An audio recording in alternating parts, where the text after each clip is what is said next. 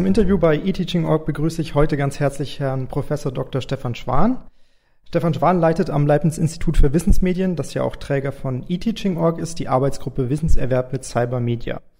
Diese Arbeitsgruppe erforscht in verschiedenen Projekten das Lernen mit Filmen, aber auch mit 3D-Darstellungen, also zum Beispiel in virtuellen Welten oder auch mit Computerspielen. Zuerst einmal herzlich willkommen, Stefan. Hallo.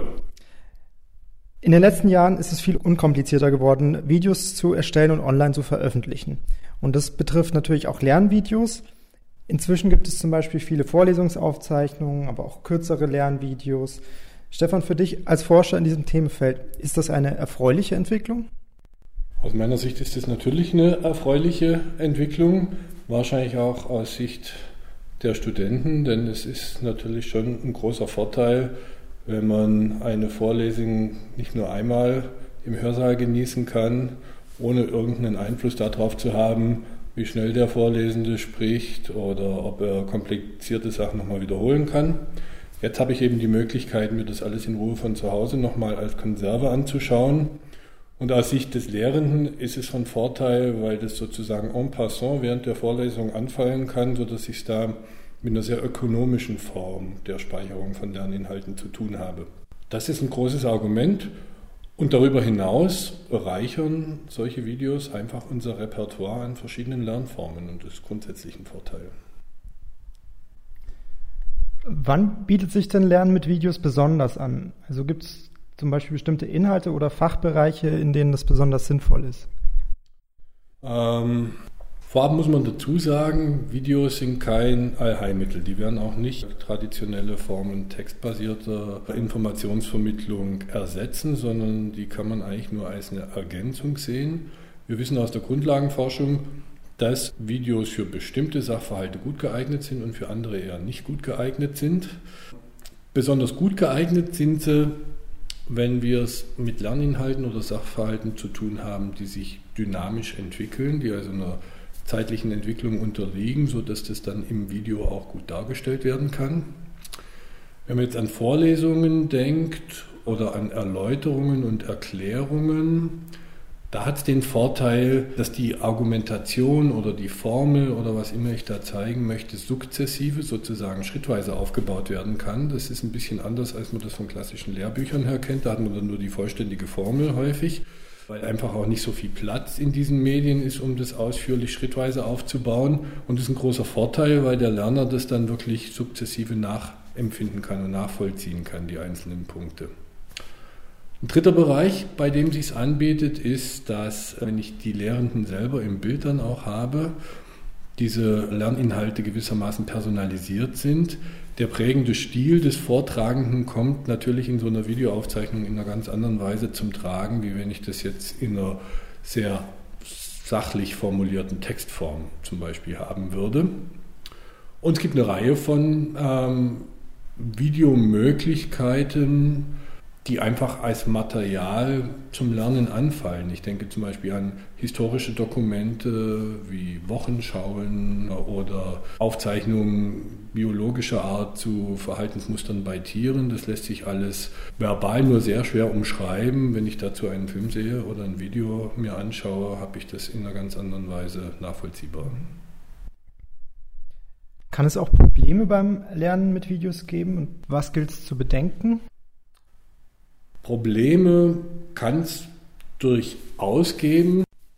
Das eine ist, dass wenn ich also jetzt von der praktischen Seite her denke und mir eine Vorlesungsaufzeichnung vorstelle, dann muss ich als Lehrender darauf achten, dass ich wirklich versuche, im Rahmen meiner technischen Möglichkeiten, die mir zur Verfügung stehen, eine möglichst hohe Qualität des Videos zu erzeugen. Das heißt, ich muss mich mit den zugrunde liegenden technischen Aspekten so weit vertraut gemacht haben, dass ich zum Beispiel darauf achte, dass die Akustik des Videos trotz vielleicht einer ungünstigen Akustik im Hörsaal so ist, dass das, was gesprochen wird, auch wirklich deutlich hörbar und erkennbar ist. Und in gleicher Weise man kennt es ja auch von Privatvideos, von der Weihnachtsfeier her.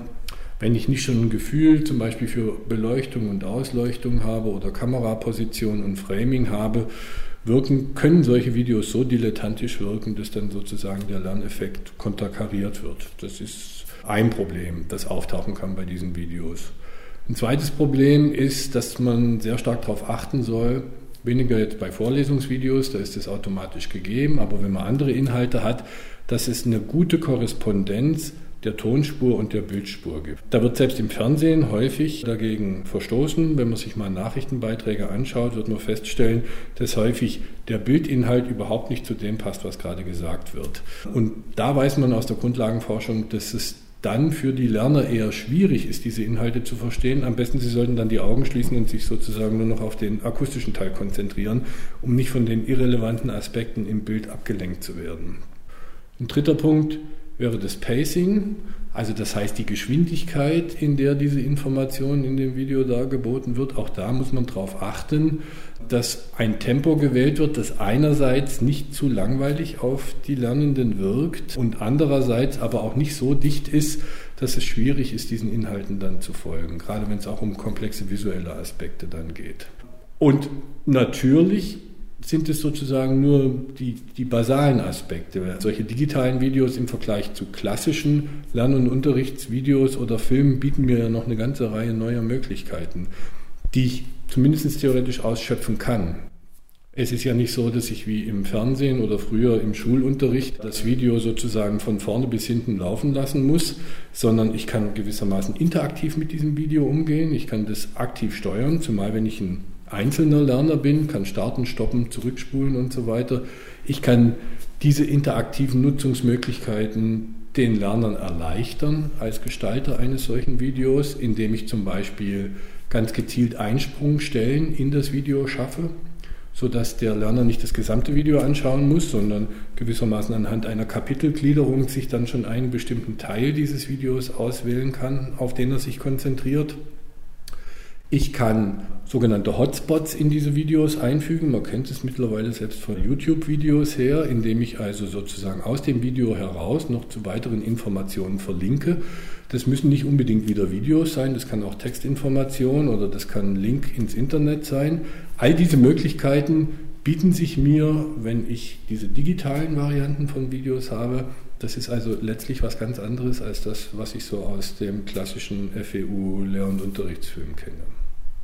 Stefan, in deiner Arbeitsgruppe hier am Leibniz-Institut für Wissensmedien erforscht ihr ja das Lernen mit Videos aus psychologischer Perspektive. Kannst du einmal ein Beispiel dafür geben, wie so ein Forschungsprojekt aussieht und werden da diese besonderen neuen interaktiven Formen auch mit erforscht? Ja, sie werden mit erforscht. Wir haben zum Beispiel ein Projekt, bei dem es um die Nutzung von digitalisierten historischen Videos im Schulunterricht ging. Und da ging es vor allem um die Frage, inwieweit eine interaktive Erschließbarkeit dieser Videos es den Schülern hilft, sich mit einer historischen Thematik auseinanderzusetzen. Wir haben da unterschieden ähm, zwischen einer Mikro- und einer Makrointeraktivität.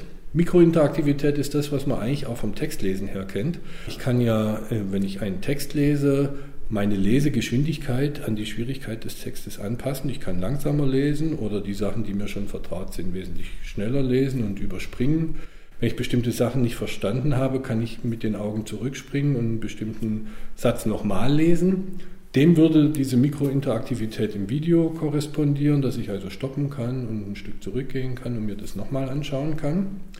Wenn man klassische Schulbücher anschaut, haben wir aber auch noch ganz andere Formen, nämlich zum Beispiel Kapitelüberschriften, Inhaltsverzeichnisse, Register, die mir sozusagen auf einer Makroebene dieses Gesamtbuch erschließen. Und auch das kann man in Videos implementieren, indem man eben so solche Videos mit ähm, Inhaltsverzeichnissen oder auch mit Schlagwortlisten versieht, durch die ich dann direkt an diese entsprechende Stelle im Video kommen kann. Wir haben dann Schüler damit getestet, wie gut die damit umgehen konnten. Die mussten bestimmte Essay-Aufgaben zu historischen Themen anhand dieser entweder interaktiven oder eben nicht interaktiven Videos bearbeiten. Und wir konnten feststellen, dass die Schüler, dass manche Schüler sehr gut damit zurechtkamen und mit diesen interaktiven Videos durchaus bessere Essays dann geschrieben haben als die Schüler, die keine solchen interaktiven Videos zur Verfügung hatten. Aber das war nicht generell der Fall, galt nicht für alle Schüler. Wir haben uns gefragt, woran liegt es, haben auch nochmal in der Literatur geschaut und dann gefunden, dass selbst bei klassischen Unterrichtsmaterialien ähm, die Schüler häufig sowas wie Inhaltsverzeichnis oder Register gar nicht zur Kenntnis nehmen. Ihnen fehlen gewissermaßen die Kompetenzen. Die sind einfach gewohnt, dass der Lehrer ihnen sagt, sie sollen Seite 125 bis 26 lesen und ansonsten bleibt das Buch für sie ein Buch mit sieben Siegeln sozusagen. Und das wird dann natürlich in ähnlicher Weise auf Videos übertragen, obwohl Schüler durch YouTube zum Beispiel ja schon mit interaktiven Videos durchaus gewohnt sind, umzugehen. Wir haben dann eine weitere Studie gemacht, in der wir diese Schüler gezielt trainiert haben, auf solche Möglichkeiten, interaktionsgesteuert sozusagen mit Videomaterial umzugehen, zu achten und konnten dann zeigen, dass Schüler, die so ein Training durchlaufen haben, wesentlich effektiver mit diesen interaktiven Möglichkeiten umgegangen sind und dadurch dann auch wesentlich besser im Lernen mit diesen Themen, die in den Videos vermittelt wurden, waren. Das ist ein Beispiel. Ein anderes Beispiel, ich hatte ja diese Personalisierung vorhin schon angesprochen gehabt. Eine Studie, die wir zum Beispiel gemacht haben, bezog sich auf die Frage, inwieweit es relevant ist, ob ich persönliche Sprecher im Bild sehe oder ob ich zwar Inhalte im Video sehe, die Stimme aber gewissermaßen aus dem Off kommt und nicht so personalisiert ist. Das ist ja eine Frage, die man sich auch immer wieder stellt, wenn man solche Vorlesungsaufzeichnungen hat. Und wir haben uns in dem Zusammenhang für die Frage interessiert, wie wirkt sich dieses Vorhandensein einer Person und deren personalisierte Äußerung auf das Lernen der Inhalte im Video aus, aber auch auf das Lernen von zusätzlichen Inhalten, die nach dem Video dann kommen zu dem gleichen Thema. Und wie nachhaltig ist die ganze Sache? Also nicht nur nach fünf Minuten, sondern auch nach einer Woche können wir da noch Effekte zeigen. Und was sich gezeigt hat, ist in Übereinstimmung mit der Grundlagenforschung, es gibt Multimedia-Forscher, die sprechen da vom sogenannten Personalisierungsprinzip. Es hat sich gezeigt, dass die Videos, bei denen eine Person tatsächlich im Bild zu sehen war und das Thema in einer sehr persönlichen Weise dargestellt hat, weniger sachlich, sondern auch mit Bezügen zu ihrer eigenen Alltagserfahrung, dass diese Inhalte deutlich besser gelernt und behalten wurden als bei so einer abstrakten, unpersönlichen Vermittlungsform und dass sich das auch, insbesondere längerfristig nach einer Woche, für das Lernmaterial gezeigt hat, das gar nicht in dem Video gezeigt wurde, sondern das dann in Form von weiteren Multimedia-Elementen hinter dem Video dann kam. Das ist ein weiteres Beispiel für Forschung, die wir in dem Bereich machen.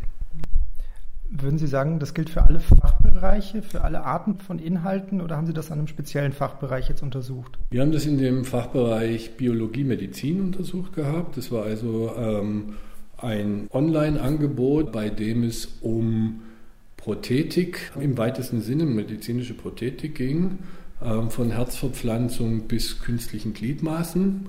Und in diesem naturwissenschaftlichen Bereich, gerade wenn es um eher abstrakte Sachverhalte geht, da hat sich auch in der Literatur diese Personalisierung sehr gut bewährt. Bei der Erstellung von Lernvideos im Rahmen von MOOCs, Massive Open Online Kurses, wird derzeit viel experimentiert. Manchmal werden Lehrende einfach neben Tafel- oder Overhead-Projektor abgefilmt. Andere Varianten zeigen zum Beispiel einen unsichtbaren Stift, der auf einem weißen Blatt Papier etwas schreibt. Bei einem ähnlichen Ansatz sieht man eine Hand mit Stift bei der Entwicklung eines Tafelbildes oder der Lernende ist hinter einer halbtransparenten Scheibe beim Schreiben zu erkennen. Gibt es hier eine Form, die du speziell für das Thema MOOC besonders empfehlen würdest? Das ist eine schwierige Frage, die man wahrscheinlich so generell nicht beantworten kann. Also jeder, der so ein MOOC entwickelt, sollte sich überlegen, in welcher Relation und in welcher Gewichtung der Ton und das Bild steht. Wenn also die verbale Argumentation eine sehr große Rolle spielt, wenn ich zum Beispiel eine Philosophievorlesung mache und die Bilder, die ich dazu bringe, eigentlich eher einen illustrativen Charakter haben, dann ist es wahrscheinlich sinnvoll, auch den Sprechenden durchaus mit im Bild zu haben, um sozusagen auch dessen nonverbale Nuancen äh, angemessen mitbekommen zu können.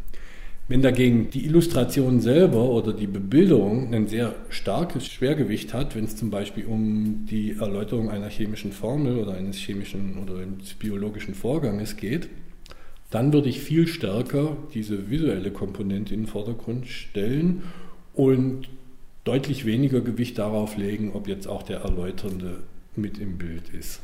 Was jetzt die Frage anbelangt, mit Händen oder ohne Hände? Äh, soll sich also die Schrift einfach so wie von Geisterhand aufbauen oder soll da auch noch die schreibende Person äh, oder die Hand der schreibenden Person mit gezeigt werden? Es hat sich im Bereich der Animationsforschung herauskristallisiert, dass die Sichtbarkeit menschlicher Bewegungen einen positiven Effekt auf das Lernen hat. Das wird mit den Spiegelneuronensystemen in Verbindung gebracht die dadurch gewissermaßen äh, in unserem Gehirn automatisch aktiviert werden und zu einer gewissen Verarbeitungsentlastung führen, sodass die aktuellen Publikationen in dem Bereich eigentlich alle sehr stark dafür plädieren, zum Beispiel eine schreibende Hand mit ins Bild zu bringen, um genau diese Anregung des Spiegelneuronensystems ähm, zu befördern.